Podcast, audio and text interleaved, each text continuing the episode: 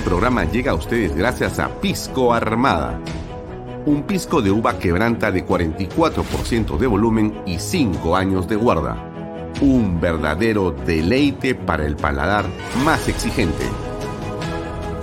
Cómprelo en bodegarras.com y recuerde, tomar bebidas alcohólicas en exceso es dañino.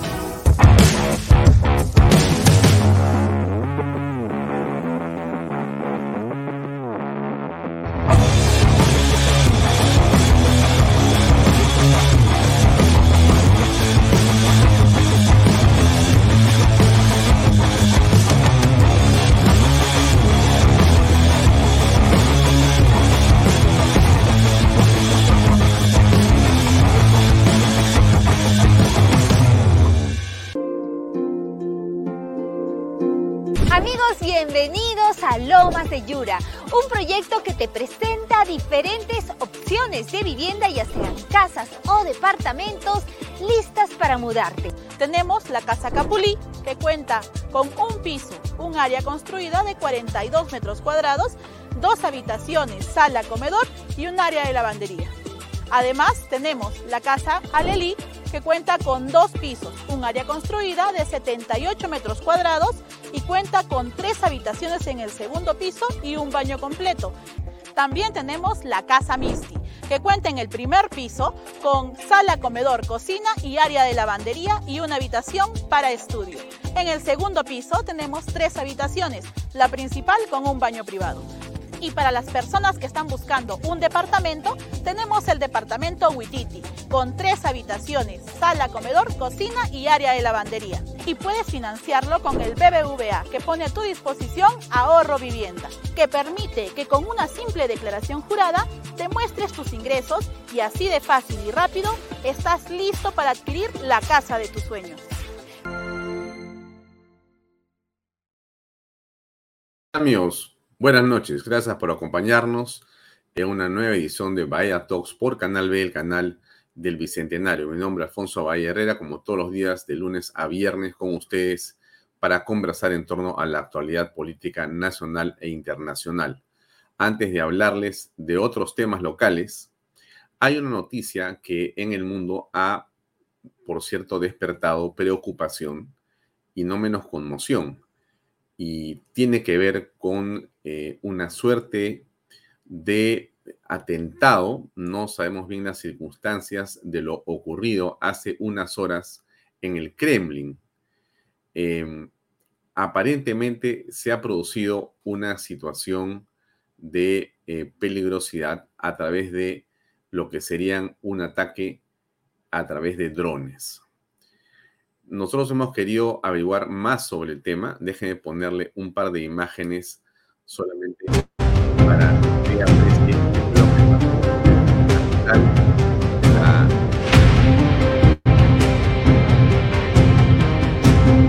Déjenme ponerles esto que está acá.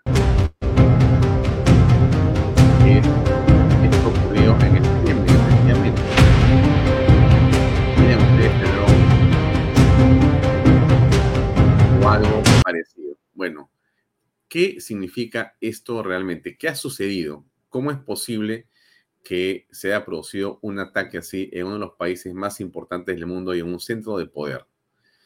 Eh, obviamente no tenemos las respuestas, pero sí podemos intentar eh, encontrar una explicación o en todo caso conocer qué pudo haber ocurrido. Para tal efecto, eh, nos hemos conectado con Juan Bergelund, que usted conoce, él es el CEO de UAB Latam, esta compañía eh, líder en América Latina en el uso de drones, no domésticos, sino industriales, profesionales, corporativos. Y eh, Juan Bergelund tiene un programa en Canal B, como yo le comentaba ayer también, y tiene un programa muy exitoso donde cada eh, capítulo, cada semana nos cuenta una perspectiva nueva que tiene que ver con diversos temas relacionados al uso industrial, profesional, corporativo de los drones. Entonces hemos llamado a Juan para que nos eh, explique lo que pueda sobre este tema de lo que ha sucedido. Él es un especialista en el asunto y nos va a comentar, ha preparado una presentación y está con nosotros conectado. Juan, ¿cómo estás? Gracias por estar con nosotros en Canal B y en Vaya Talks. ¿Cómo te va? No, un placer como siempre, Alfonso, acá a las órdenes. Bien, eh, bueno, yo te había escrito porque lo ocurrido llama mucho la atención y nos gustaría saber desde tu punto de vista eh, cómo así eh, se ha producido esto, qué significa lo que ha ocurrido, cómo aprecias tú eh, esta circunstancia tan delicada. Y para eso habías preparado una presentación cuya primera pantalla pongo ahí. ¿Qué significa lo que pasó en Rusia? Sí, obviamente como ingeniero tengo aquí la presentación en PowerPoint, pero un poco empezando esto, es, es una presentación esta imagen que estamos viendo, la que tú también has puesto el video, es bastante simbólica y bastante, digamos, este, eh, conveniente, si quieren. Tiene la bandera de Rusia, el Kremlin, el dron, o sea, realmente es un momento bastante interesante, pero este, si puedo pasar a la siguiente un poco para empezar a la, la reunión, un poco quisiera hacer un pequeño disclaimer porque tengo amigos de ambos lados de la frontera. Entonces nosotros hemos trabajado con drones rusos, con drones ucranianos, con drones americanos. Entonces voy a tratar de ser lo más objetivo posible, ¿no? De acuerdo. Este, pero, pero mira el contexto, si pasamos a la siguiente, es eh, en pocos días, es como el 28 de julio de Rusia. Ajá. O sea, el día 9 de mayo es la fiesta nacional más importante de todo Rusia que es como digo yo el 28 de julio, es cuando celebran ellos la victoria sobre Alemania en la Segunda Guerra Mundial. Entonces, un poco para que vean ustedes el contexto de, cómo, de cuándo se ha realizado esto. O sea, este, es una parte para que lo tengan, digamos, presentes. Este, si vamos a la siguiente, y un poco esto tiene que ver también, un poco en qué creemos. O sea, este, si ven ustedes en la lámina inferior derecha, lo que está en rojo es lo que la gente cree en las redes sociales. Y lo, mejor dicho, lo que no cree en las redes sociales. Y lo que cree es cerca al 15%. O sea, un poco lo que tenemos que tener este cuidado es en qué creemos, a quién le creemos, a quién preguntamos y a quién nos responde. O sea que yo creo que aquí hay, hay bastantes conflictos de intereses. Obviamente, Ucrania, Estados Unidos, Rusia y los países intermedios cada cual puede tener su versión. Creo que es un poco prematuro para llegar a una conclusión, pero lo que sí debemos tener presente es un poco tratar de entender qué es lo que ha pasado. Si vamos a la siguiente, vemos, ¿es posible que un dron pueda llegar de Ucrania a Moscú? La respuesta es sí. Son 50 kilómetros entre la frontera de Ucrania a Moscú. Y si vemos en el siguiente lámina, vemos que los ucranianos tienen su dron, tu dron, que es el UJ-22, que tiene un alcance autónomo de 800 kilómetros y puede llevar una carga significativa de hasta 20 kilogramos. Wow. Que objetivamente sí es posible llegar este, desde Ucrania hasta uh, Moscú. Es impresionante. o sea que tiene autonomía de vuelo. pero sí es posible. Tiene autonomía de vuelo y con esos 20 kilos puede hacer ese tramo y digamos, no hay una cordillera que superar, eso es una zona, digamos, donde el dron puede de manera, eh, digamos, sin mayor eh, interferencia llegar al objetivo? Así es, obviamente por ahí pueden haber algunos tipos de montañas y tal, pero nada que limite su alcance. Y aparte, eh, es más, todavía para este tipo de dron, este, no necesariamente tiene que tener una comunicación. O sea, este tipo de drones de ataque, tú simplemente le das una dirección en tu GPS y le dices que llega al destino. Y obviamente, pues, este, si es un dron bastante sofisticado, como puede tener los, ah, los países mucho más avanzados, que cuestan un montón, este, si quieres tenerlo tú traqueado 24 por 7.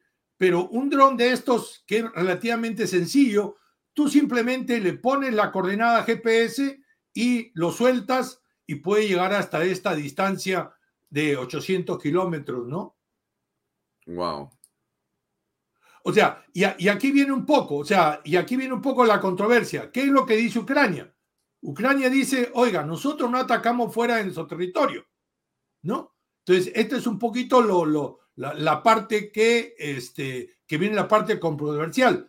Si vamos a la siguiente lámina también, por otro lado, obviamente el dron es, una, es una, un equipo militar. Entonces, obviamente tienes que tener sistemas antidrones.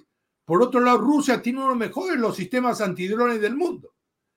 Entonces, que haya superado esa barrera, especialmente en el Kremlin, es algo que llama tal, ¿no? O sea, tiene un sistema brutalmente poderoso para, para bloquear este tipo de drones.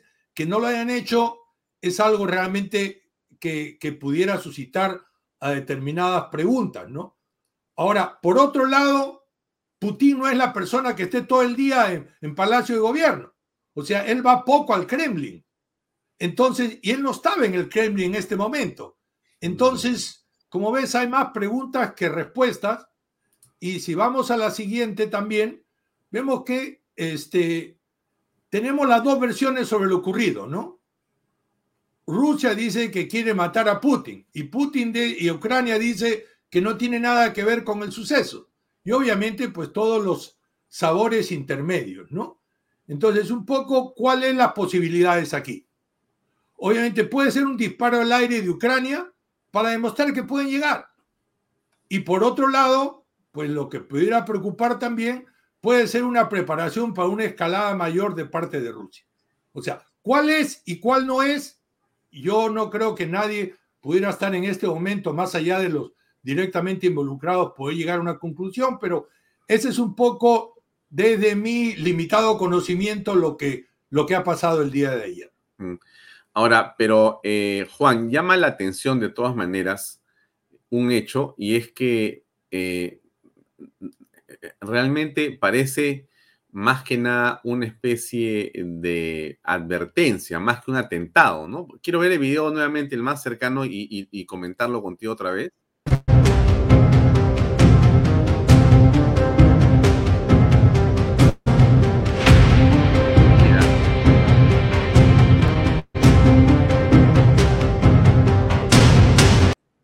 Se llevó pues una bandera, ¿no? Eh, sí, pero estamos partiendo, estamos partiendo de algo que tampoco estamos sobre territorios húmedos, o sea, sobre territorios pantanosos. Estamos asumiendo que este video es real. O sea, de, ahí viene el, asunto. O sea, yo no sé qué tan real sea el video. ¿Por qué? ¿Podría ser falso? Claro, claro.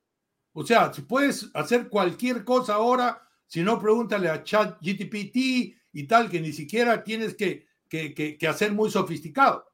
Entonces, este, yo creo que el asunto de las redes sociales en el 2023 tenemos que cuestionarnos desde la A a la Z. O sea, no podemos empezar a cuestionarnos desde la J o desde la, desde la M. Tenemos que cuestionarnos de la A a la Z. Entonces, yo creo que eso es lo que hace más complejo esto. O sea, tenemos que ver realmente, porque por ahí también no quisiera entrar en demasiados detalles, pero también esto ocurrió y después recién a las ocho horas los medios de comunicación comenzaron a prepararlo. O sea, hay varias incongruencias ahí que preferiría yo que, que, digamos, antes de llegar a una conclusión, veamos a ver cómo se desenvuelve esto, porque por ahí hay varios puntos sobre las CIES que, que todavía no cuadran muy bien. Ya, ahora, eh, la otra pregunta es, eh, entonces, más allá de que haya sido en el Kremlin o en la Casa Blanca, ¿no?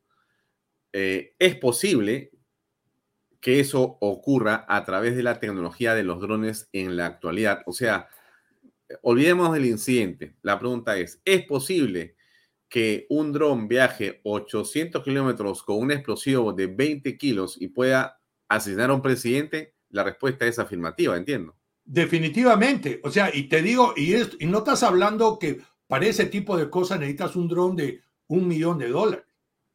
Tú eso lo puedes hacer con un dron de 20 mil, 50 mil dólares. O sea, por como te digo, o sea, tú no tienes que tener control sobre el dron, sino simplemente le pones la carga, le pones el combustible y lo sueltas y, este, y puede llegar.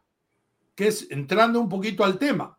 Y, y aquí voy a preocupar a nuestros amigos de Palacio de Gobierno. Totalmente. Tú con un dron de, de 3 mil dólares te pones en el Cerro San Cosme y le sueltas una carga en la mitad del Palacio de Gobierno con un don de 3 mil dólares. O sea, realmente mira, mira la profundidad. Yo no quiero dar malas ideas acá, pero realmente no hay ninguna protección para Palacio de Gobierno para este tipo de ataques. Pero te preguntaría al revés, Juan. ¿Existe la posibilidad en este momento en el Perú de poder tener defensas antidrones como los que tú estás señalando? Bueno, claro, la posibilidad existe. Nosotros venimos, obviamente, desde nuestro conveniente punto de vista, venimos este, eh, ofreciéndolo al mercado, pero todavía la gente dice, bueno, yo creo que todavía no es necesario. Este, pero sí, o sea, como te digo, tú sacas un dron de dos mil, tres mil dólares con una carga C4 del Cerro San Cosme al Palacio de Gobierno, que no tiene más de dos kilómetros, puedes hacer un daño significativo. Mm. Pero eso es algo que todavía eh, el mundo no quiere, o sea, los políticos y tal, todavía no quieren entenderlo porque no ha pasado. Pero, pero definitivamente estamos viendo una evidencia que puede pasar, como tú bien dices. Mm. Porque el dron, en el nivel en el que tú manejas eh, tu empresa, en diferentes ¿en cuántos países estás en América Latina, eh, Juan?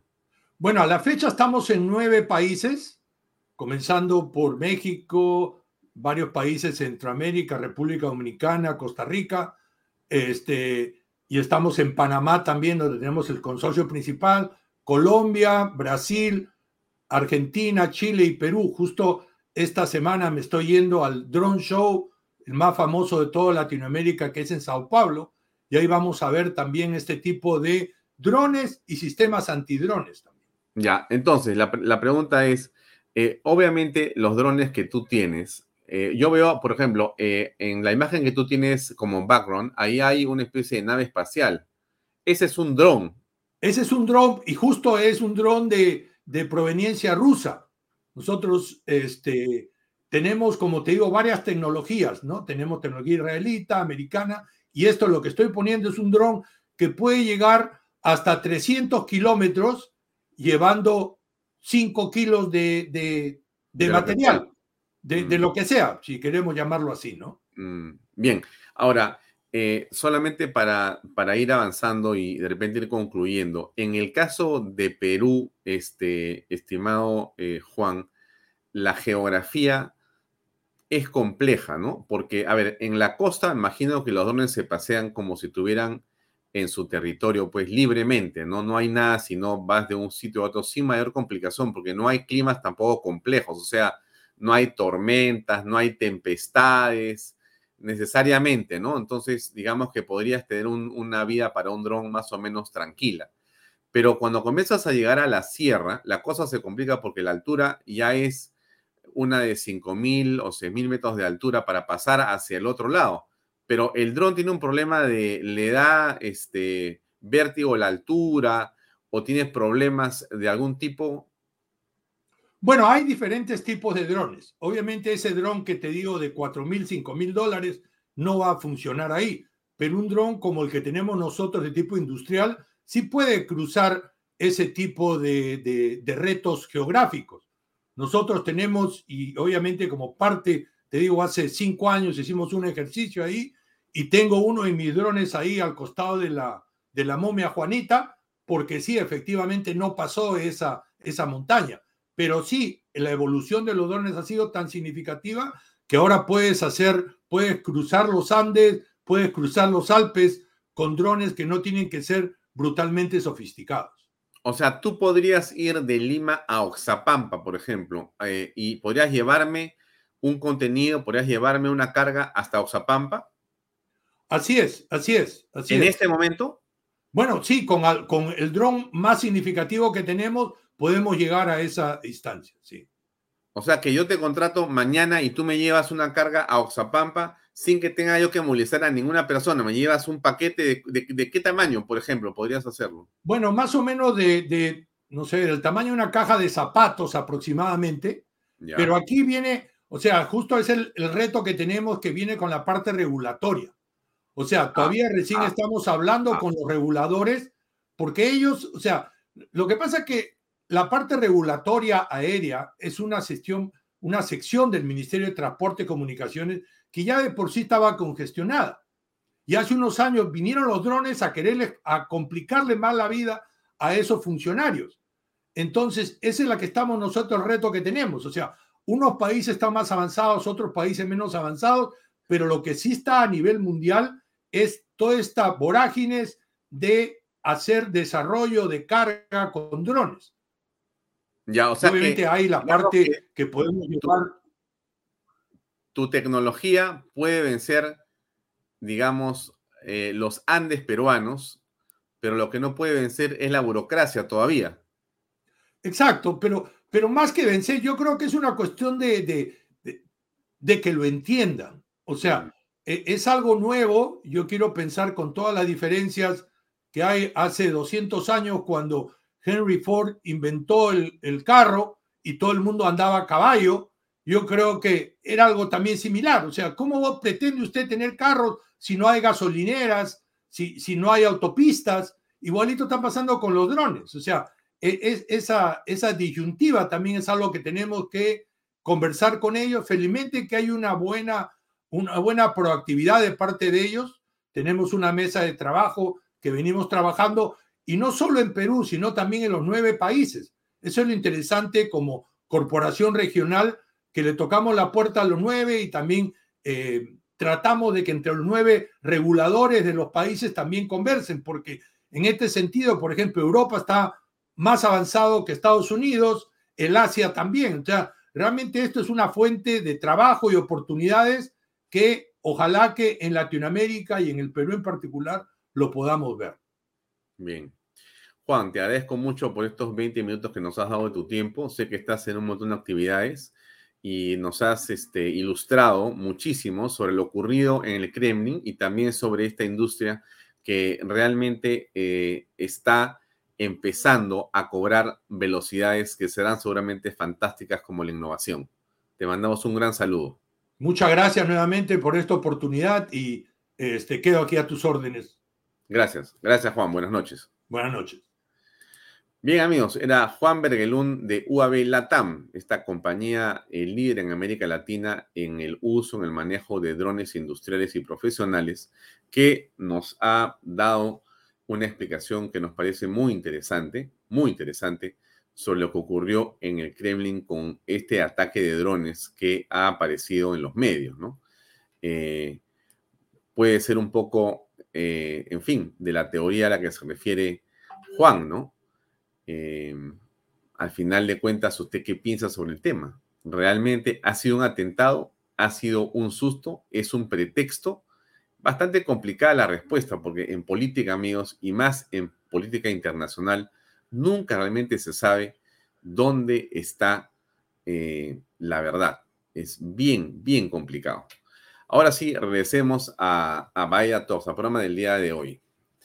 Eh, miren, muchas cosas eh, importantes han ocurrido. Quizá la más importante ha sido la referida a la Comisión Interamericana de Derechos Humanos y su deseo de ser protagonistas evidentemente tendenciosos, ideologizados y ser eh, protagonistas de parte, cuando en realidad eh, no tienen por qué hacerlo, porque la misión eh, no es esa. Yo no entiendo todavía por qué el Perú tiene que supeditarse a lo que dicen ONGs o institutos o instituciones que en realidad tienen un claro sesgo y orientación política.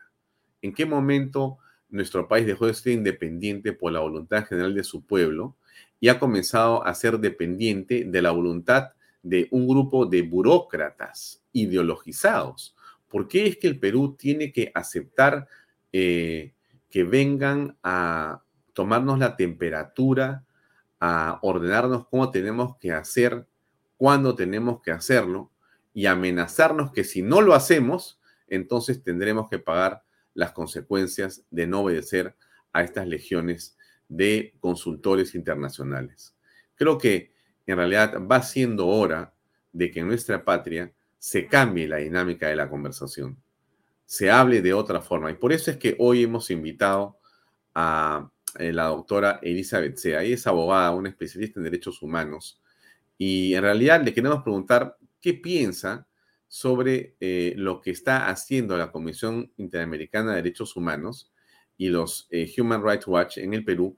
¿Qué significa esto? En realidad hay aquí una intromisión descarada sobre la política interna bajo el pretexto de querer ver o revisar derechos humanos?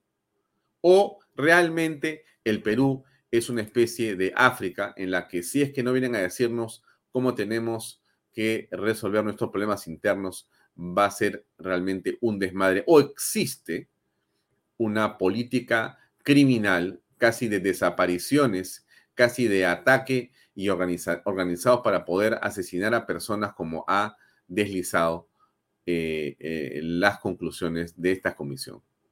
Bueno, eso es algo que vamos a preguntarle a Elizabeth Sea dentro de unos minutos más. Quizá dentro de una media hora ya estamos conversando con ella. Pero eso es lo que a nosotros nos preocupa, ¿no? Todos han puesto su en el cielo. Vamos a escuchar un poco de esas opiniones.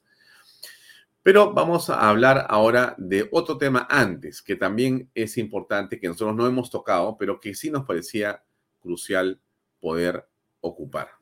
Y es esta fotografía, que es la fotografía de eh, eh, la congresista Isabel Cortés, conocida eh, en el mundo popularmente como Chabelita. ¿no? Esta es una congresista de Perú Libre, en realidad ella, entendemos, tenía o hacía un trabajo de limpieza eh, municipal y en esa condición de representar a una gran cantidad de personas de ese oficio, logró un puesto en el Congreso. Bueno, el día del trabajo, primero de mayo, Dina Boluarte, presidente del Perú, no tuvo mejor idea que entregarle o darle a ella una condecoración. Bueno, en fin, cada uno condecora a quien quiere y Chabelita fue condecorada. Y esto ha despertado no pocas críticas de una, digamos, eh, importante, eh, diríamos, para usar eh, los adjetivos o sustantivos de esa agrupación política, una importante masa de dirigentes populares, entre ellos la señora Verónica Mendoza y más, ¿no? Que han criticado y han realmente puesto en el cielo por esto que ha hecho y que ha recibido la señora Chabelita.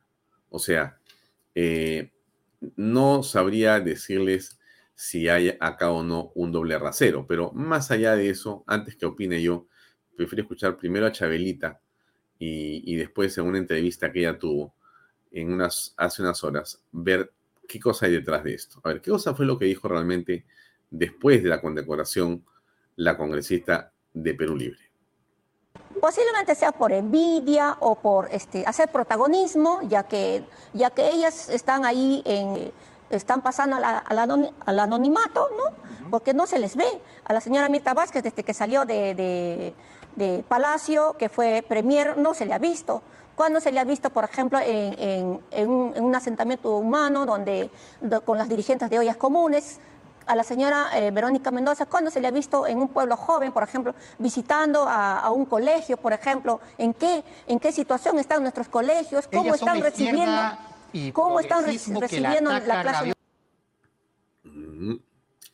Tiene un punto de razón lo que dice la congresista Chabelita, porque la critican, pero ella responde diciendo, bueno, pero el hecho es de que yo represento a una colectividad determinada, a un espectro de la sociedad, y me critican porque recibo legítimamente una condecoración. Claro, lo que ocurre más bien con quienes la critican, bueno, es mi impresión, quizá me equivoque, es que hay, eh, digamos, eh, celo, existe eh, en realidad frustración porque han perdido el poder.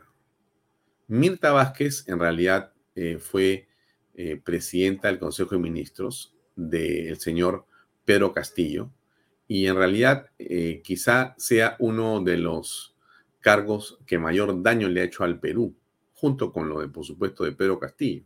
O sea, la inoperancia, la incapacidad, eh, la absoluta ineficacia de la presencia de la señora Mirta Vázquez solamente ayudó y abogó en favor de su propia ideología y su grupo político para emplear a sus huestes en el gobierno, pero además para lanzar, entre otras cosas, una eh, devastadora política antiminería, que por cierto, las ONGs que la soportan están felices, pero en beneficio del país y de la clase trabajadora que representa Chabelita, sinceramente que Mirta Vázquez se le dio la espalda de todas las formas.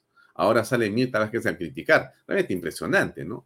Y ocurre igual con Verónica Mendoza y demás. O sea, sus críticas son eh, realmente eh, caricaturescas, por decirlo menos. ¿Qué más dijo la señora eh, Isabel Cortés? Escuchemos.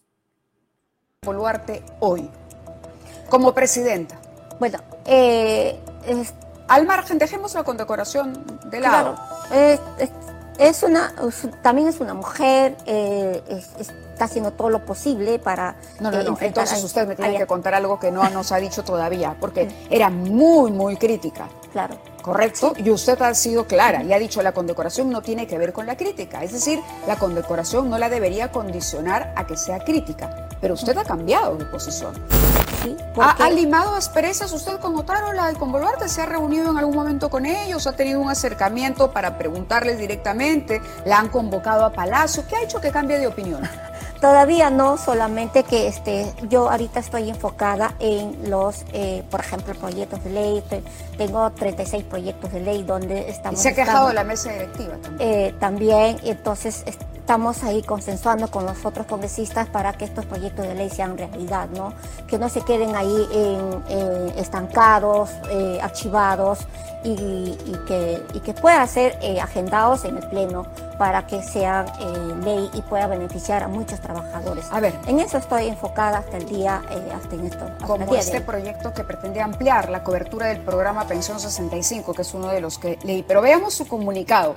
¿Qué puso Isabel Cortés, que está esta noche aquí en los estudios, en este comunicado y se defendió de los ataques de la izquierda? Toda esa izquierda y progresismo dice que hoy me ataca rabiosamente y reclama haber traicionado es esa misma izquierda que le dio la espalda al presidente Pedro Castillo, que lo llamaba traidor y corrupto, que salió de su gobierno para luego dar entrevistas donde lo apuñalaban. Esta es una indirecta no directa, porque además lo escribe, dice el ejemplo, la ex premier Mirta Vázquez. Y bueno, eso es verdad, ¿no? O sea, la señora Mirta Vázquez fue presidenta del Consejo de Ministros, el señor Castillo, pero después salió y también nos atendió y atendió a los medios y dijo la Vela Verde de Castillo, o Verónica Mendoza, que fue una de las primeras que lo llamó traidor. Siguiente punto, el 6 dice toda esa izquierda y progresismo, además, durante los meses de marchas constantes que hubo en todo el país, solo se dedicaron a respaldar las movilizaciones desde sus cómodos sillones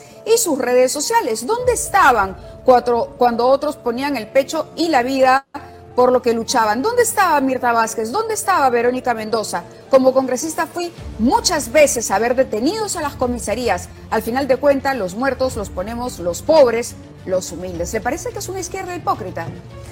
Así es, y, es más, es, tanto se rascan la vestidura diciendo que hay que luchar contra la violencia de la mujer, que no, que no más mujeres deben ser violentadas, sin embargo, ellas mismas lo que están haciendo en estos momentos, están violentando hacia una mujer. Una mujer obrera, eh, trabajadora, que hoy, que hoy es congresista, ¿no?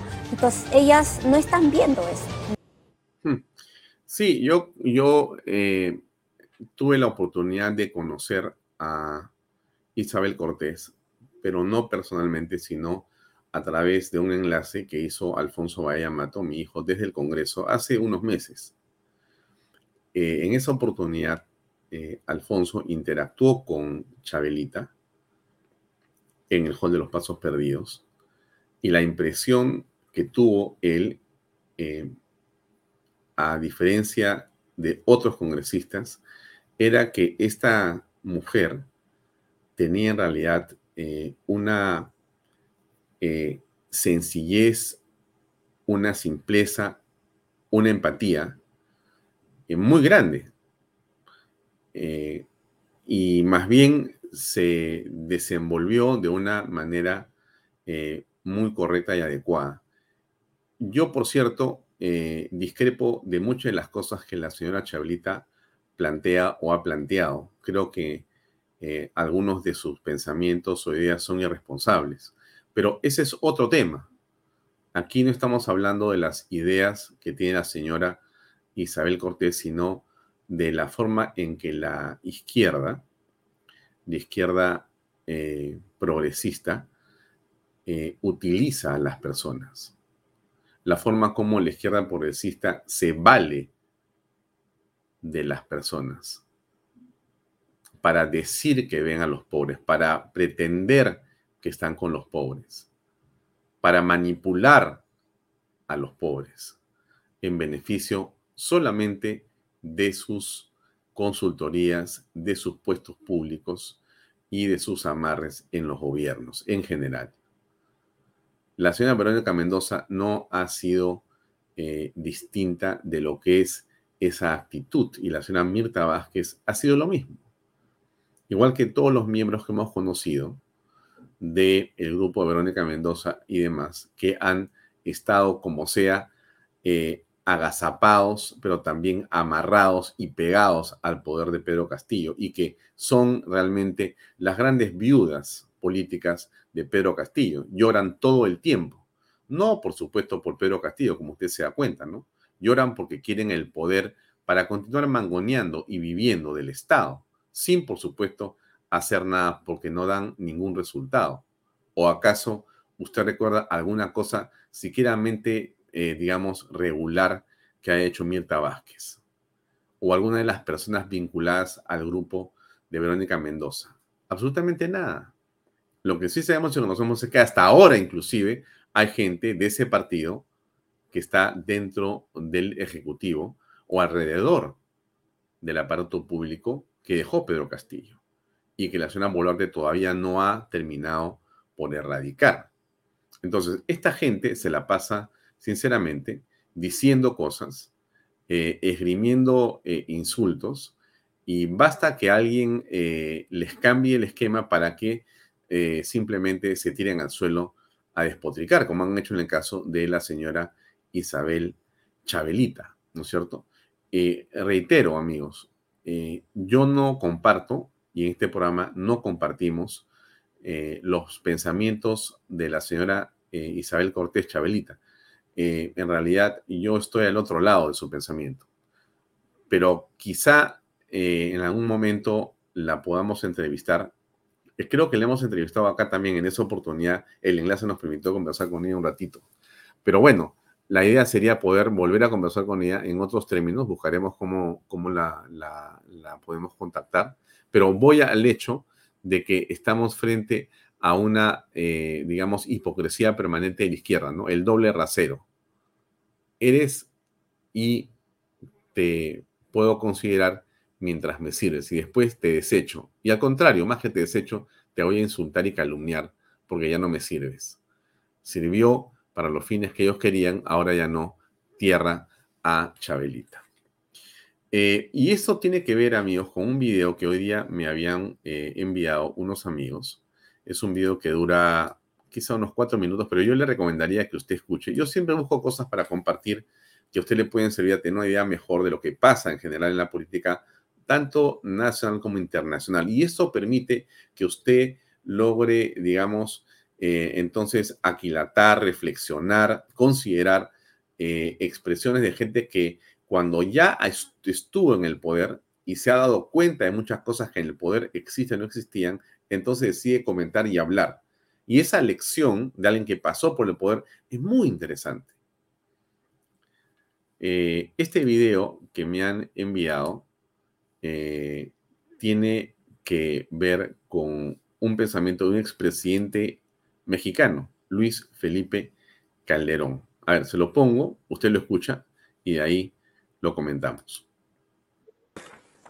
A mí cuando en la calle este, me ven, presidente, qué gusto, etcétera, etcétera, ¿qué vas a hacer? ¿No? Haz algo. Digo, no, señora, ¿tú, qué vas a hacer? ¿No? Yo ya hice, yo ya le gané, ¿no? Una vez o dos dicen que le gané dos, una. Vamos a hacer. Y lo que necesitamos hacer hacer es participación ciudadana masiva en México y en América Latina, que es la gran ausencia. Nosotros somos culpables de un divorcio brutal entre política y ciudadanía. Y curiosamente, yo le he dicho a mis alumnos, política y ciudadanía son sinónimos. Política viene del griego polis, que significa ciudad, y ciudadanía viene del latín civitas, que significa también ciudad. Política y ciudadanía son características, condiciones de una persona que están separadas y en esa separación está la tragedia de América Latina y creo que de muchos países. ¿Y qué tenemos que hacer? Tenemos que hacer que los ciudadanos sean políticos. Mi padre decía que la política es tan importante que no podemos dejársela a los políticos. Hay que participar. Y que los políticos entiendan y sean los propios ciudadanos. Y para ello hay varias cosas que hacer. Primero, ahí lo mencionaron los empresarios en la mañana, Nicolás, Dionisio, magníficas exposiciones. La educación, ¿dónde están? La educación, puede intervenir, hay que formar en política y hay que quitar este prejuicio estúpido, perdón la palabra, de que la gente buena no se mete en política, de que la gente honrada no se mete en política, de que la gente venerable no se mete, tienen que meterse en política con todo, con todo. Y eso implica que, que cuando eso ocurra, tendremos aún una posibilidad, quizá no de detener esta maquinaria de destrucción que está en México y en América Latina, pero sí sostener lo que va a ser una larga marcha en el desierto, a mi manera de ver. Si la política es eso, entonces tenemos dos, varias opciones. Primero, hay que abrir a fuerzas los partidos políticos existentes que se han cerrado. Yo digo que el PAN le pasó la tragedia de los cadeneros en México cuando hay un centro nocturno, en mis tiempos eran discotecas, ahora se llaman antros. ¿Quién tiene el poder? El cadenero. Es el que está en la puerta con la cadena. Y él dice quién entra. Y en el PAN, en aquella larga marcha del desierto de 70 años, bajo otro autoritarismo, el esfuerzo era por traer a los mejores y más brillantes al boticario del pueblo, al maestro universitario, al empresario. La mayoría, uno, uno, solo uno de diez aceptaba, pero con esos fue mejorando la militancia y los candidatos del PAN.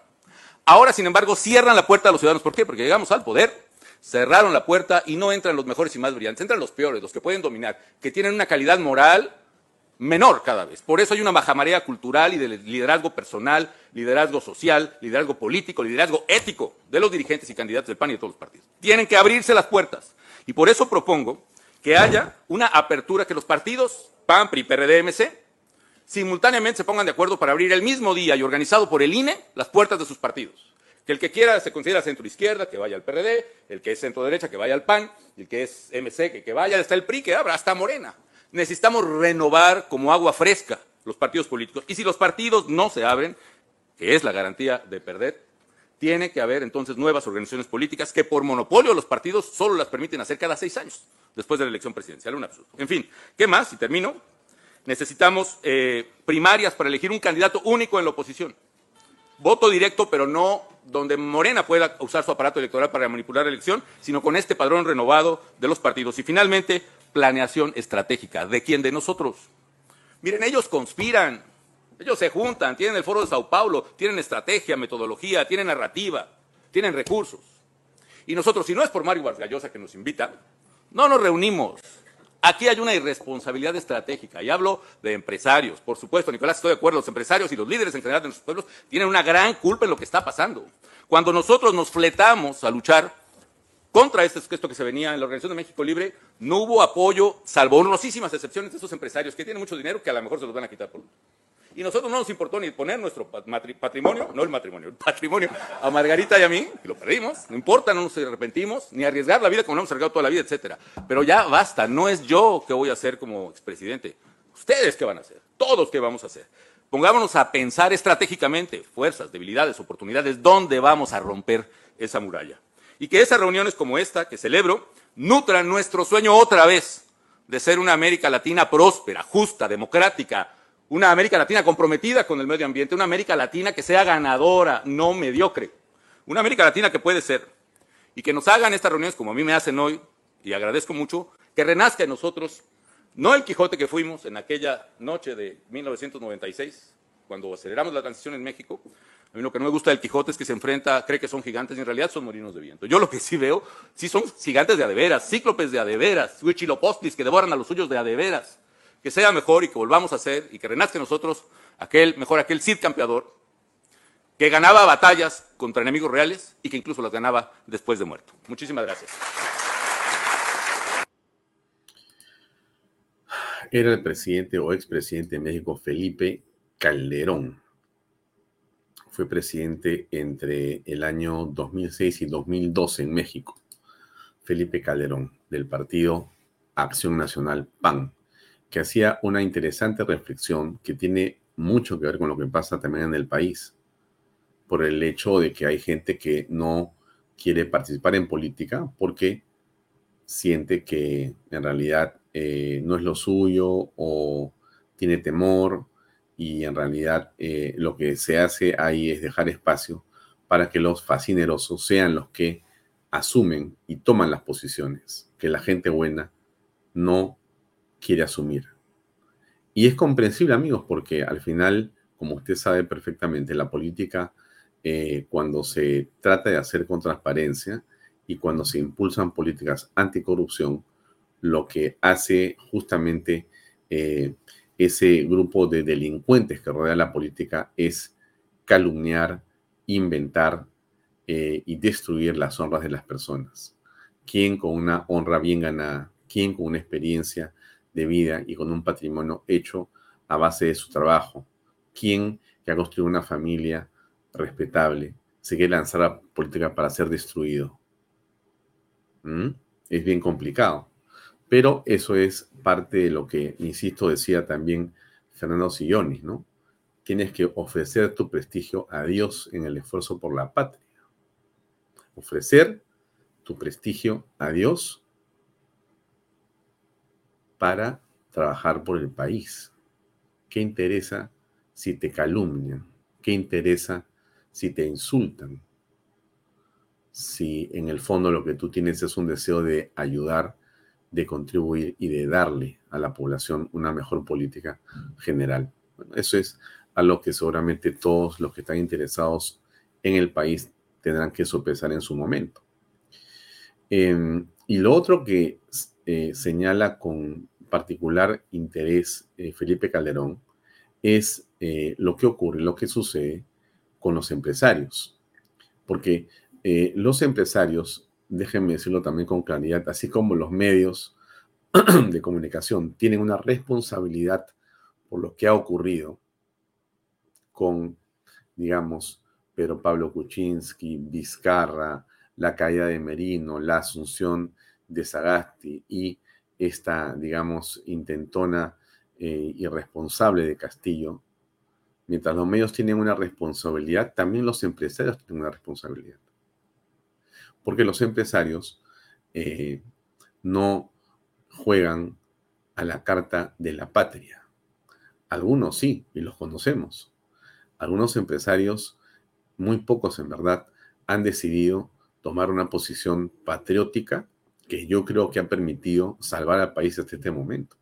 Pero hay otros que inclusive eh, no es que están con el enemigo, no juegan a dos cachetes, que es lo peor juegan a dos cachetes. O sea, le dan balas al enemigo y están dando vueltas por acá también a ver qué se dice y a ver a dónde se ponen según sea la marea. Eso es una vergüenza. Eso es algo inaceptable. Y eso es algo que el Perú no debería de sostener.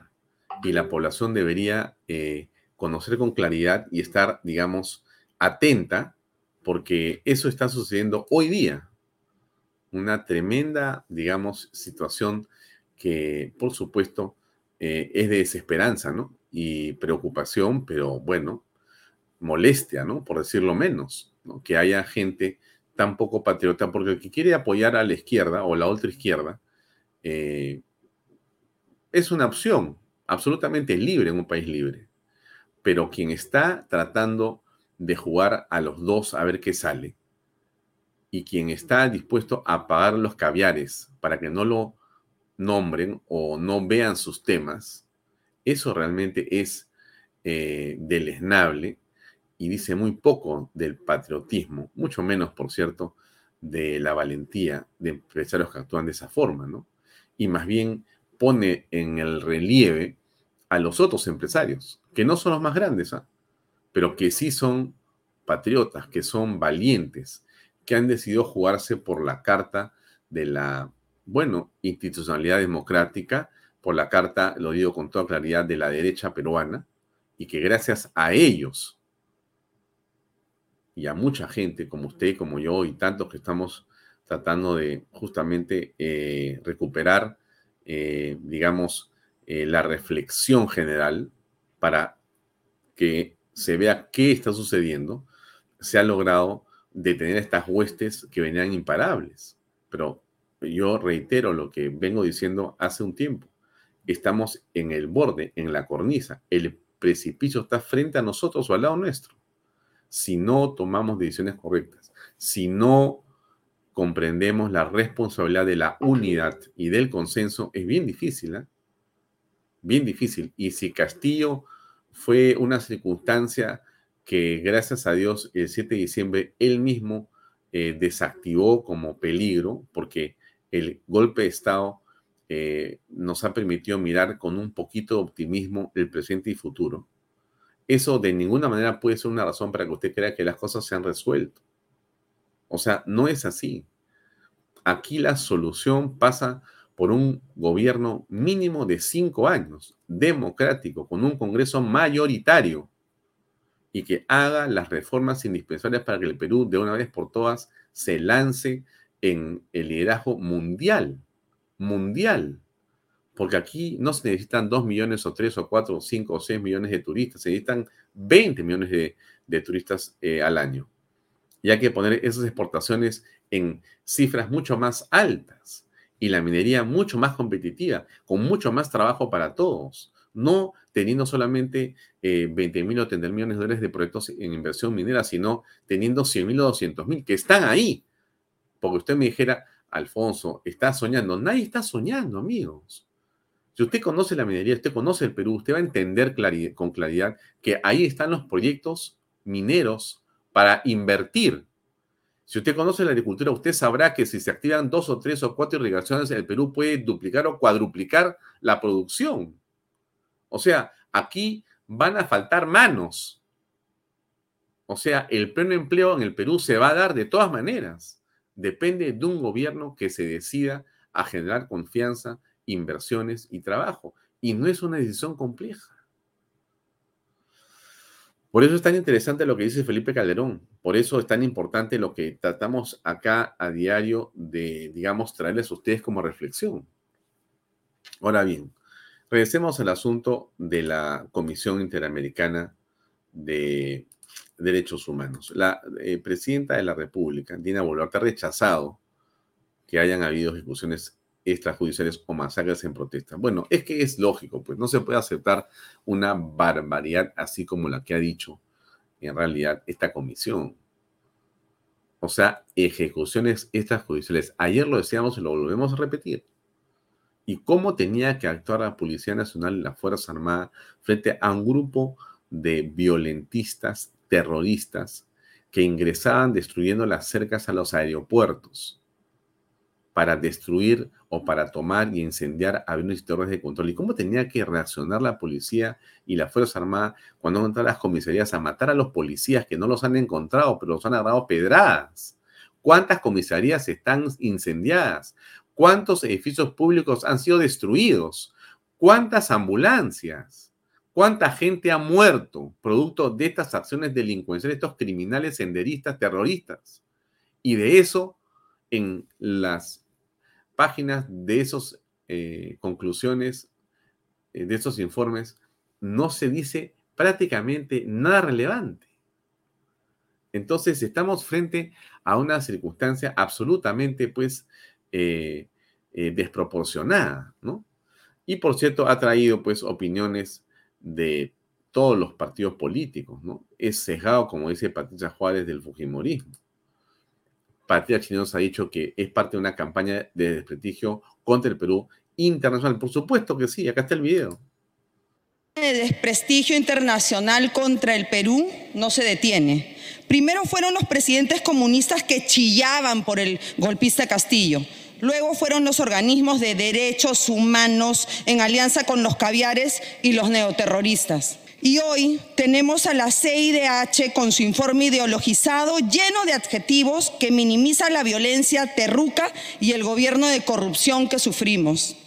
Pero parece que esto no es suficiente, porque además de estos ataques, tenemos una creciente ola de migrantes indocumentados empujada por el gobierno de Boric, que vulnera nuestras fronteras y refuerza la amenaza a la seguridad de nuestros compatriotas. Frente a ese escenario, el país exige respuestas al gobierno. Para la señora ministra de Relaciones Exteriores dirijo estas preguntas. Uno, desde el 2016, la Cancillería ha recibido más de 600 mil solicitudes de refugio. Sin embargo, para el trámite no exigen la presentación de antecedentes policiales, penales o judiciales. Teniendo en cuenta que existe una comisión dedicada a esta labor, ¿cuántos ciudadanos venezolanos han recibido tal condición? ¿Se tienen datos biográficos y biométricos de cada uno de los solicitantes?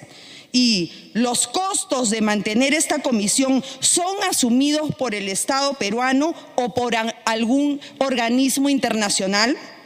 Dos, sobre los eventuales vuelos humanitarios de repatriación hacia Venezuela. ¿El Estado peruano tendrá que asumir algún costo? ¿Cuáles han sido los pedidos que el régimen chavista de Nicolás Maduro ha realizado para acceder a esta posibilidad, y a cuáles ha accedido el Perú? Tres.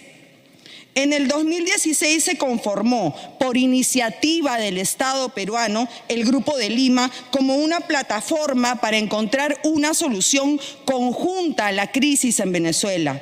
Al día de hoy, ¿cuál es el balance de dicho grupo?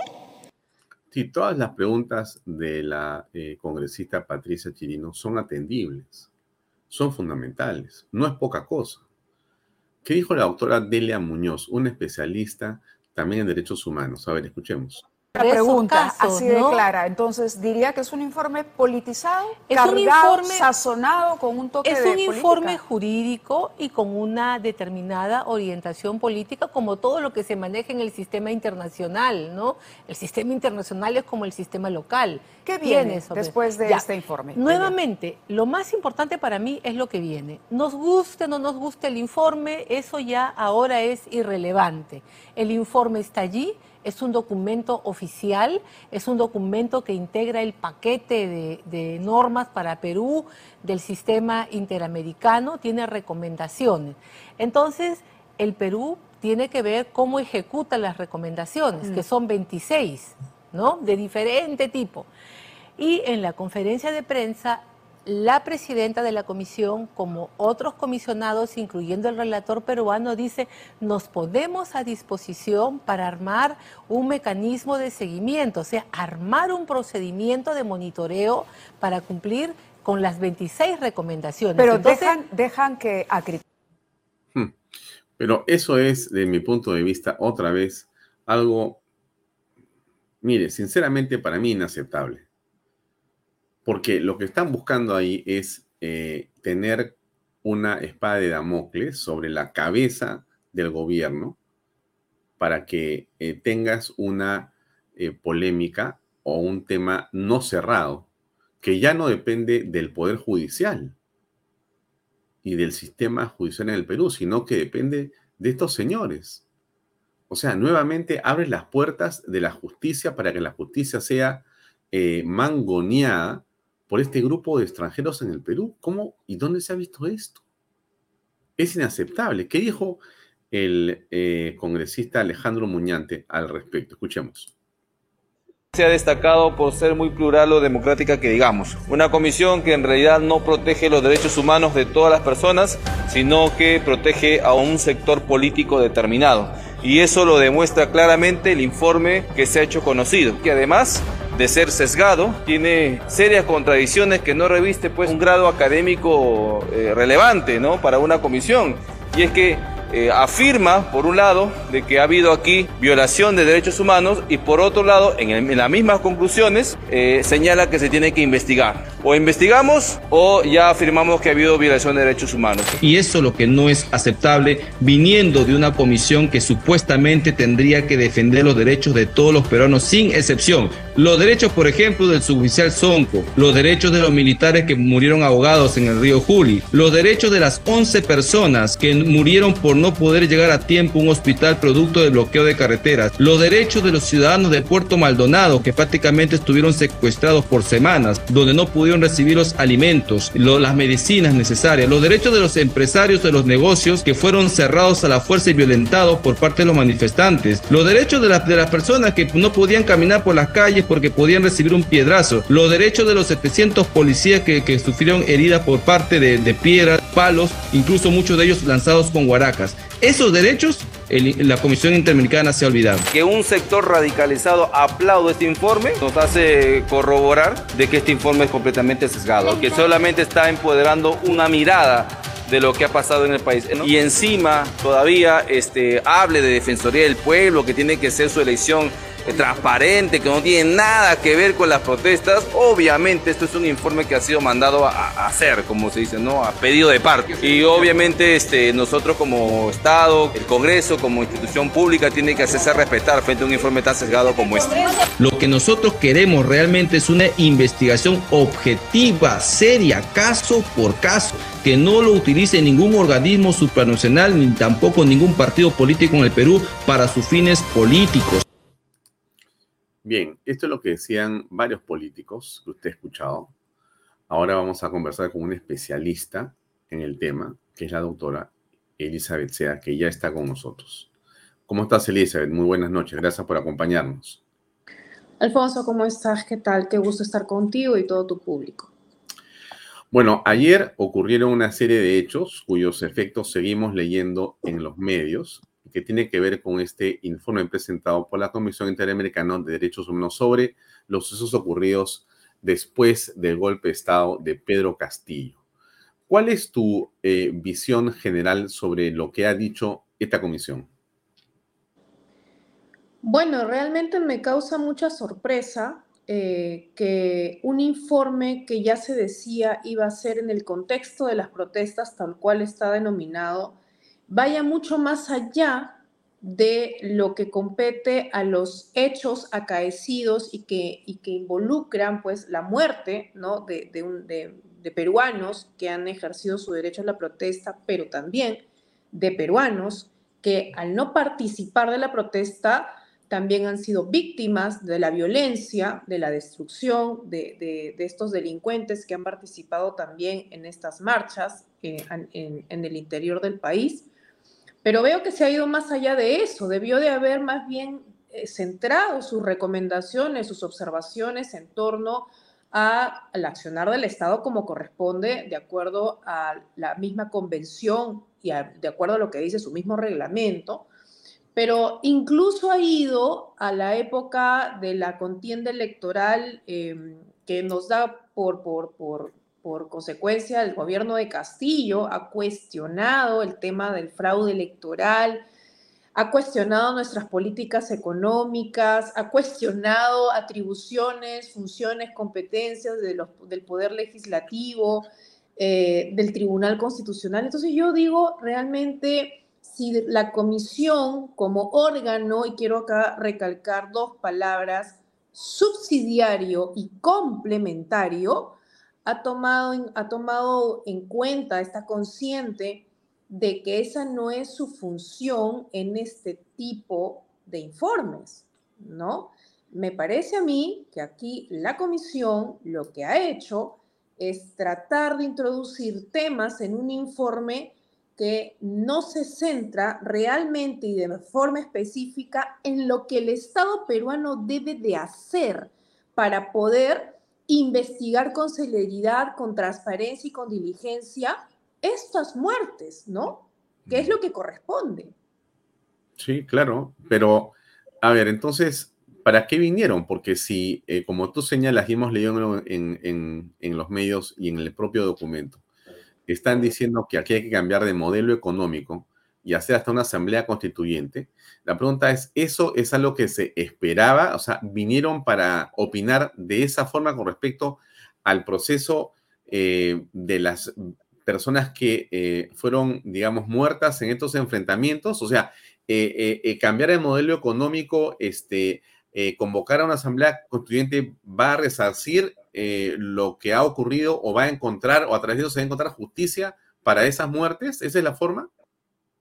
Mira, en primer lugar, en, esas, en esa parte que tú mencionas respecto al tema de la Asamblea Constituyente y al adelanto de elecciones, que es una parte específica del informe, yo quiero resaltar aquí lo siguiente. El artículo 41 de la Convención Americana dice que la Comisión tiene esta función de poder redactar estos informes para que los estados puedan adoptar una serie de medidas para el respeto de los derechos humanos, pero dentro del marco de sus leyes internas y preceptos constitucionales. Lo dice tal cual la convención, no le estoy aumentando una A siquiera, tal cual. Entonces, que venga una, un informe, ¿no? Donde trate de soslayar que detrás de estos pedidos políticos, ¿no? Sin mencionar que son pedidos políticos de partidos políticos de izquierda, que está pero plenamente probado. Esto viene desde la campaña presidencial. Yo no sé cómo la comisión pasó por alto que esto no es un pedido del pueblo. Esto es un pedido de partidos políticos de izquierda que por supuesto saben muy bien cómo tejer sus, sus, hilos para poder mover y movilizar a las personas, ¿no? Para poder, eh, digamos, sumarlas a sus pretensiones políticas pero estas pretensiones políticas no están amparadas en la Constitución.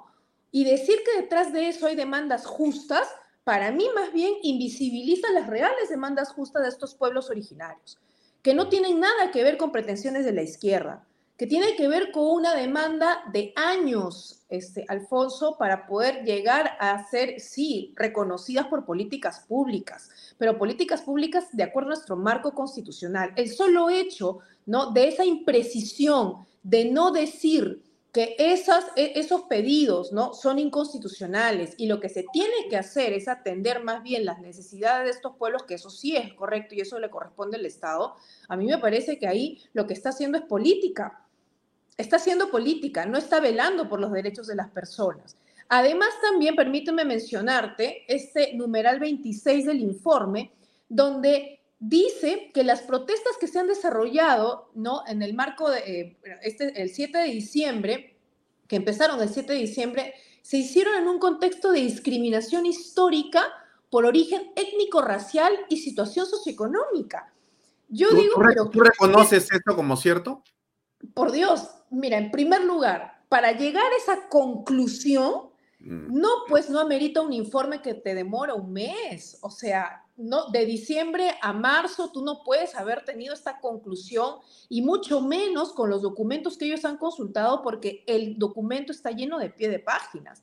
Entonces, esto merece una, una profunda, un profundo análisis y observación por especialistas, economistas, ¿no? Economistas, de repente expertos en gestión pública, que no son ni la comisión, no soy yo, no eres tú. O sea, definitivamente la, comisión no puede llegar a esta conclusión con el desarrollo del, informe que yo he leído. O sea, no puede llegar, no puede llegar a esta conclusión solamente en base a testimonios, en base a algunos documentos, a reportes del diario La República, por favor, ¿no? A, a estadísticas del INEI. E no, no es suficiente. Y decir esto lo que más bien hace es abrir una brecha y darle la razón a ciertos partidos políticos que han estado alzando la bandera de la discriminación racial, que han estado alzando la bandera ¿no? del clasismo, justamente para separar al pueblo, justamente para poder llegar ahí a dividir. Y es así como comienzan estas protestas. a mí me parece esto realmente excesivo por parte de la comisión. Mm. Pero este desinforme, como lo llama el reporte a lo ocurrido con esta documento de 113 páginas, este desinforme, eh, a ver, eh, la impresión que hemos tenido, Elizabeth, y por favor, por eso eh, tu opinión es tan interesante en esto, porque tú eres una analista política también y también eres una experta en temas de derechos humanos y estás en el tema analizando lo que pasa aquí en el extranjero. Entonces, el asunto era que la fiscalía y la justicia en el Perú estaban haciendo su trabajo de investigación para saber qué ocurrió con esas muertes, ¿no? Y ahora resulta que se aviva el tema con un sesgo determinado que tú has señalado, que es entonces que en realidad eh, eh, resulta que este, la Fuerza Armada y Policía Nacional han sido una suerte de escuadrón de la muerte. Es lo que prácticamente está señalando y lo ha rechazado la señora Boluarte, ¿no? habla de ejecuciones extrajudiciales, o sea, eh, masacres. A ver, ¿tú crees que esto ya se fue de las manos y el, digamos, cómo entonces calificarías tú a este documento?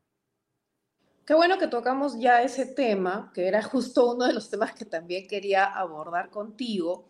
Efectivamente, ¿no? Si bien es cierto, el informe no afirma con contundencia que ha habido, ¿no? ejecuciones extrajudiciales ni esta denominada masacre, ¿no? Sobre todo en estas provincias donde, donde dice la comisión que ha habido un uso indiscriminado y desproporcionado de la fuerza, ¿no? Y lo atribuye inclusive a este tema de la discriminación étnico-racial, etcétera, ¿no? Eh, me parece también, inclusive hasta torpe, decir y afirmar o tratar de, inducir, ¿no? Porque lo que está tratando de, hacer es inducir a que se presuma que esto ha habido cuando todavía la fiscalía está haciendo su trabajo.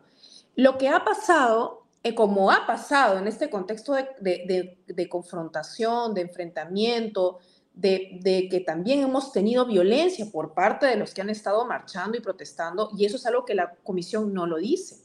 La comisión pareciera que dice los que han protestado, ¿no? Y actos delincuenciales como si fueran cosas aisladas, paralelas, que no se hubieran dado dentro de las marchas, cuando todos hemos visto más de, más de, más de un video, más de una evidencia de los cuales sí, efectivamente, hasta los que, los, los que marchaban eran violentos, ¿no? Entonces, definitivamente aquí lo que está haciendo la comisión es tratar de llegar a una conclusión ya por adelantado cuando la fiscalía todavía se encuentra investigando. Claro, tiene que hacerlo con celeridad, pero la celeridad pues no implica que tenga que hacerlo de acá a un mes porque sí, porque ya quieren ellos tener un culpable, un responsable, que definitivamente quieren que sea el Estado peruano el que asuma la responsabilidad. Me parece que eso no es responsable y eso no abunda tampoco a la defensa irrestricta de los derechos humanos. Acá lo que queremos nosotros, como cualquier país que pertenece a la Organización de Estados Americanos, es que nuestros poderes funcionen, que nuestro poder judicial funcione, que sea efectivo, que sea eficiente. Eso sí queremos. Lo que a mí me parece que la comisión debió de haber dicho en esta parte del tema de, los, de, las muertes de los peruanos es que sí, se tiene que investigar con profundidad ¿no? Dar algunos alcances de cómo debería de ser esta, esta investigación, claro, por supuesto, cómo debe ser la participación también de los familiares, cómo debe de ser el tema de la repara del pago de las reparaciones, claro, la oportunidad del pago de las reparaciones, la oportunidad del tema de eh, la resolución a nivel judicial ya, en manos de los jueces, cómo deben ser estas sentencias, cuál lo, lo que te dice cómo debes de proceder según la convención. Pero no me parece a mí que abra esta duda, ¿no? Para tratar de agarrarse de ahí, porque eso es lo que van a hacer los, ciertas ONGs que ya sabemos cómo funcionan, ¿no? Para poder querer demandar al Estado en un futuro si es que de repente el Estado peruano no apresura el paso en el tema de las investigaciones. Entonces yo creo que esto crea más inestabilidad inclusive. ¿Y cómo eh, juzgarías tú el hecho de que la comisión eh, no comenta, no incluye la injerencia evidente y clara de los remanentes de Sendero Luminoso en las protestas, de, digamos, diversas eh, organizaciones criminales como la minería ilegal y del propio Evo Morales, quien además ha eh, perturbado la paz eh, social en el Perú con sus ideas secesionistas, justamente en lugares como Puno del Equipo, donde calaron estos planteamientos. ¿Cómo ves que no se diga nada de esto? Pues mal, porque imagínate, yo, yo no entiendo cómo la comisión en unas partes ha sido bastante clara y directa para señalar vinculación y conexión entre hechos, ojo, ah, mencionando inclusive partido tal cual, ¿no? O sea, con nombre y con nombre propio, pero cuando se trata en primer lugar, del asusamiento de las protestas, que todos sabemos que han sido partidos de izquierda, porque existen las evidencias, los partidos de izquierda lideraban inclusive también, eh, han liderado estas marchas, han salido muchos de sus dirigentes a decir eh, que están de acuerdo, inclusive querían que se libere Castillo, eh, que Castillo es inocente, que Castillo es el real presidente y que se quiere una asamblea constituyente, una nueva constitución. Y del otro lado, toda la información que la policía ha alcanzado, entiendo yo, respecto a lo que son estos remanentes de sendero luminoso, la mm. presencia del brazo, del brazo senderista clarísima, en, infiltrada en estas marchas, ¿no? Y lo pasa por agua caliente todavía responsabilizando, ¿no? A los, a, a los que dicen que se terruqueaba. Claro, en realidad eso de lo del terruqueo, ¿no? Que puede haber sido de repente cierto, pero eso es un tema de redes sociales, eso es un tema, mira, eso no tiene nada que ver con los actores activos de la protesta, que es a donde tiene que ir, al Estado, ¿no? Ya, los, ya todos aquellos que están involucrados en el tema de la protesta. Pero ¿qué, qué diferencia cuando uno lee la parte que toca el informe del fraude electoral? porque hace una vinculación directa entre la candidata Keiko Fujimori, ¿no? Las movilizaciones por defensa al voto, que yo sepa, ¿no? No están prohibidas, porque si un partido pierde y un partido considera que ha habido fraude, que ha habido irregularidad, puedes salir a las calles con todos tus seguidores, con todos tus electores, a pronunciarte en contra de eso. Eso se llama, señores, Comisión Interamericana de Derechos Humanos, se llama libertad de expresión y ustedes mil veces la han defendido. ¿no? Pero fíjate tú, y en esa misma parte, y lo, estoy, lo tengo justamente aquí abierto, ¿no? Dice que esa convocatoria de, llamar la movilización a las calles desencadenó campañas, ¿no? Fíjate, campañas de noticias falsas, acusaciones de, parcialidad electoral y terruqueo, y terruqueo. Pero es incapaz de decir en la parte de las movilizaciones y de las protestas que comenzaron en diciembre del año pasado que hubo una clara injerencia de Evo Morales, que con nombre propio mencionara a todos los presidentes que han estado defendiendo a Castillo, defendiendo la inconstitucional constituyente, no ha mencionado siquiera en una sola parte a Sendero Luminoso, a los brazos de Sendero Luminoso que han estado presentes, a los infiltrados con nombre y apellido que eran senderistas, que han estado en las marchas, no ves a nadie, pero el apellido Fujimori lo menciona hasta dos veces. Ahora, entonces, este informe en realidad lo que hace eh, o lo que podría traer como consecuencia es finalmente el, eh, digamos, debilitamiento del sistema interamericano de derechos humanos, porque si eh, ha tenido tal, digamos, sesgo, tal, digamos, miopía, por decirlo lo más saludable y lo más sano posible de criticar entonces quiere decir que en realidad está de más. La pregunta que todos hacemos y todos hacen en las calles, Elizabeth, contéstala tú, por favor. ¿Por qué el Perú no debería salirse de la, del sistema interamericano de derechos humanos? Es una pregunta muy difícil para una docente de derechos humanos, para alguien que definitivamente eh, defiende el sistema tal cual está construido y porque entiendo que el sistema y me, valgo de, las, de, los tratados, de acuerdo a la Convención Americana de Derechos Humanos, existe justamente para promover la defensa de derechos humanos que muchas veces nuestros estados vulneran. Cuando uno se va al Poder Judicial a litigar años y años porque no te reconoce el derecho a la pensión, tú tienes esa, esa posibilidad de irte a la comisión y de irte a la corte para pedir que, se, que le diga al Estado peruano, Estado peruano, tienes que pagarle, estás violando su derecho a la pensión. Pero, ¿qué hacemos cuando tenemos este tipo de pronunciamientos, ¿no? Que por querer abarcar demasiado, y entiendo yo la pretensión, acá parece una pretensión más política que, la, que la sana. Eh, la, sana motivación de querer defender los derechos de las, de las víctimas de las protestas, porque así se les denomina en el contexto del sistema, lo que ha hecho aquí es más bien eh, enfrentar, pechar al Estado peruano pero no decir lo que tiene que decir en favor de las víctimas. Entonces, cuando uno ve este tipo de sesgo político, este tipo de sesgo ideológico, uno se pregunta, realmente te vas quedando, yo me voy quedando sin argumentos a veces, yo me voy quedando sin argumentos para defender un sistema y organismos que por sus propias acciones se van debilitando, porque ellos solo se debilitan con este accionar y no somos solamente nosotros, Nicaragua, Honduras, eh, Colombia, Venezuela, más de una vez también ha denunciado, ¿no? La, oposición ha denunciado este sesgo que claramente se traduce en los informes y en los, en los informes de la comisión y en los pronunciamientos de la Corte, ¿no? Mm.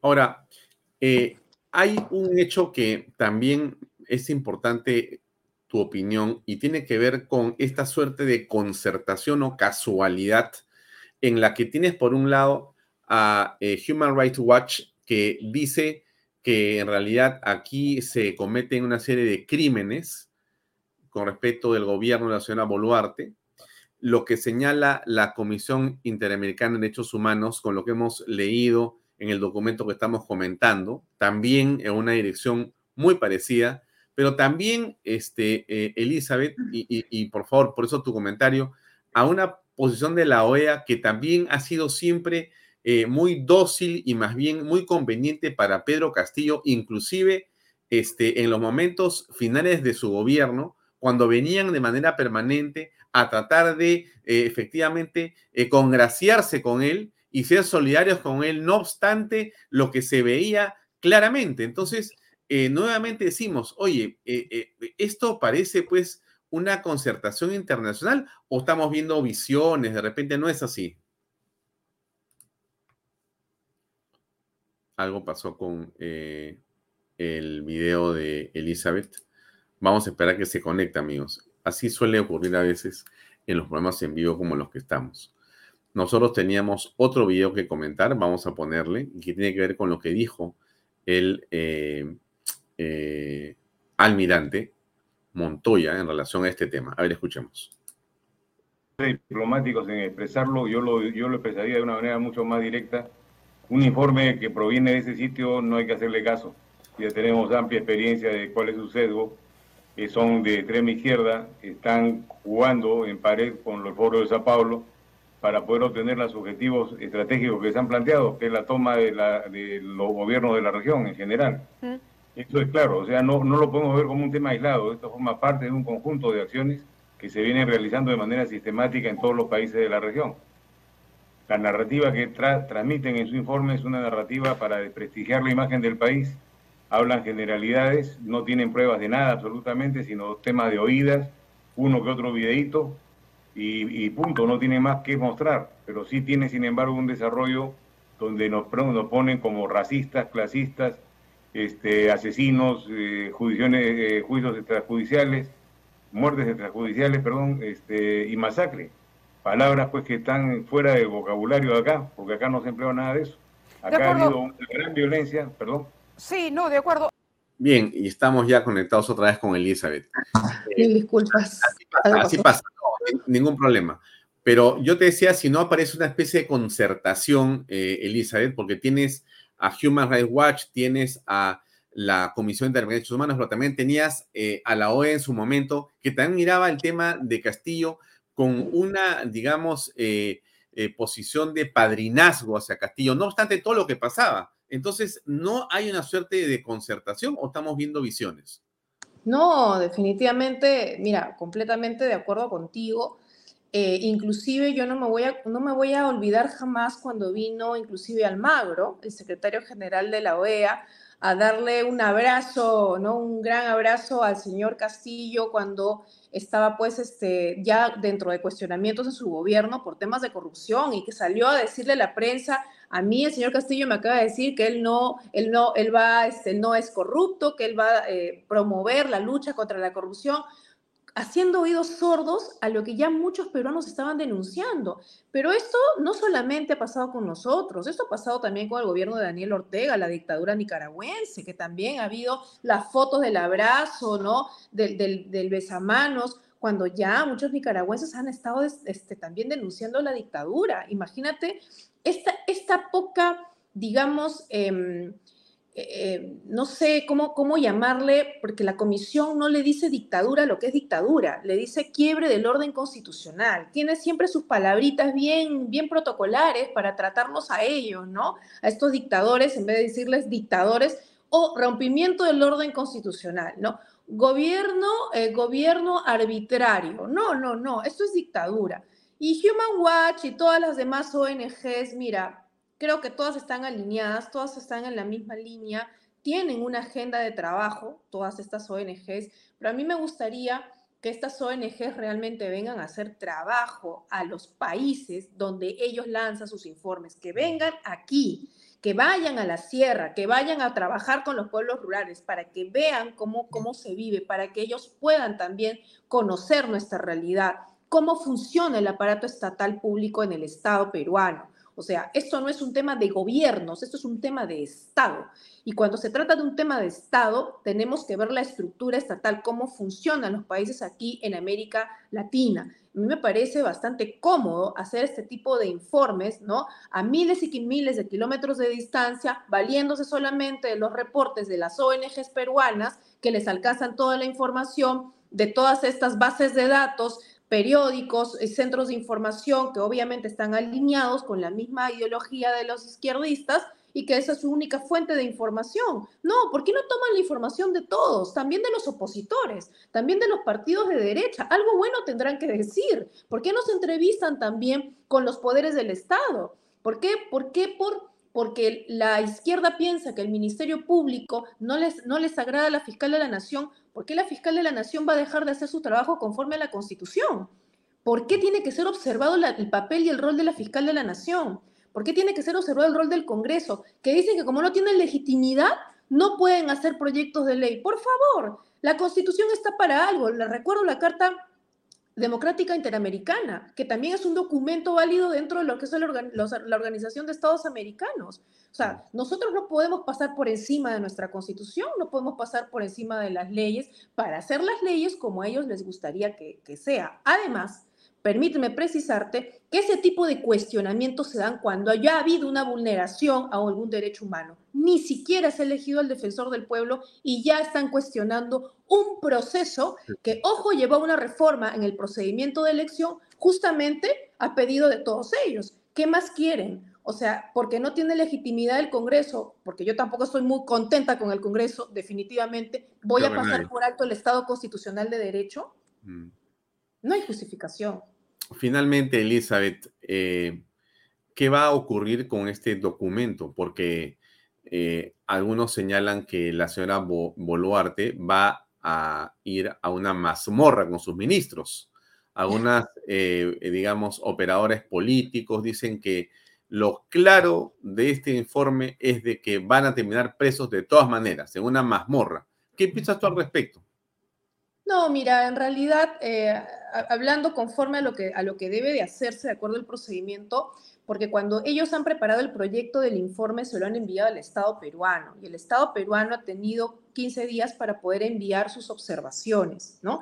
Entiendo, de acuerdo a lo que dice el, el informe, ellos han tomado algunas observaciones y algunas no. Eso es algo que también me gustaría que ellos hubieran precisado en el informe. ¿Qué de las observaciones del Estado peruano han tomado? No lo dice el informe y debería de decirlo. No lo dice, pero dice, hemos tomado las que nos ha parecido pertinentes y las que no, no. O sea, perdóname, yo quiero saber qué dijo mi Estado también.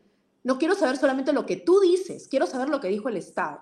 Y lo que queda ahora, ya con el informe como ha quedado, es que sí, el Estado deba de implementar las recomendaciones, pero ciñéndose a lo que dice la Convención, de acuerdo a su marco legal y constitucional, ¿no? Y sobre todo, yo creo que el Estado peruano tiene que centrarse en el tema propiamente de los fallecidos en las protestas, en el tema de la investigación, en el tema de la sanción y separar, porque si han habido agentes del Estado que han tenido responsabilidad, proceder conforme a ley, pero no permitir estigmatizar las instituciones, no permitir incluir ¿no? a las Fuerzas Armadas, a la Policía Nacional como institución asesina. Eso es algo que se tiene que defender en toda democracia y yo espero que el gobierno de la señora Boluarte lo haga respetar, que haga respetar nuestras instituciones.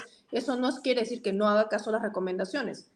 Eso, eso no puede ser. Claro, tiene que seguir las recomendaciones en lo pertinente a lo que sean las protestas para una sanción, investigación y reparación efectiva, pero nada más, ¿no? Y respetando siempre la institucionalidad, no permitiendo la estigmatización de las, eh, de las Fuerzas Armadas ni de la Policía Nacional y sancionando a los verdaderos responsables. Bien, Elizabeth, te agradezco mucho por este tiempo que nos has regalado y hasta una oportunidad muy cercana. Gracias por acompañarnos esta noche. Muy amable. Gracias a ti, Alfonso. Buenas noches. Buenas noches. Bien amigos, era la doctora Elizabeth Sea que nos acompañó en este programa que hemos tenido, eh, donde hemos tocado de alguna manera casi todas las aristas de lo ocurrido con la comisión, pero seguiremos hablando en los próximos días. Con nosotros será hasta mañana. Gracias por acompañarnos eh, aquí en Vaya Talks por Canal B, el canal del Bicentenario. Buenas noches, hasta mañana. Este programa llega a ustedes gracias a Pisco Armada un pisco de uva quebranta de 44% de volumen y 5 años de guarda. Un verdadero deleite para el paladar más exigente.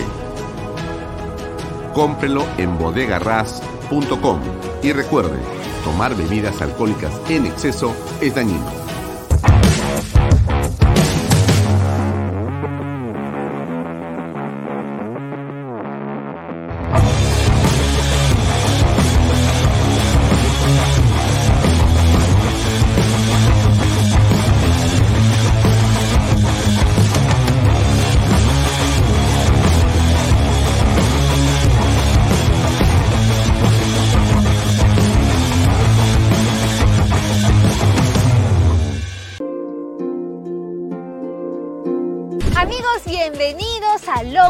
Un proyecto que te presenta diferentes opciones de vivienda, ya sean casas o departamentos, listas para mudarte. Tenemos la Casa Capulí, que cuenta con un piso, un área construida de 42 metros cuadrados, dos habitaciones, sala, comedor y un área de lavandería. Además, tenemos la Casa Alelí, que cuenta con dos pisos, un área construida de 78 metros cuadrados y cuenta con tres habitaciones en el segundo piso y un baño completo. También tenemos la Casa Misty, que cuenta en el primer piso con sala, comedor, cocina y área de lavandería y una habitación para estudio. En el segundo piso tenemos tres habitaciones, la principal con un baño privado. Y para las personas que están buscando un departamento, tenemos el departamento Huititi, con tres habitaciones, sala, comedor, cocina y área de lavandería. Y puedes financiarlo con el BBVA, que pone a tu disposición ahorro vivienda, que permite que con una simple declaración jurada te muestres tus ingresos y así de fácil y rápido estás listo para adquirir la casa de tus sueños.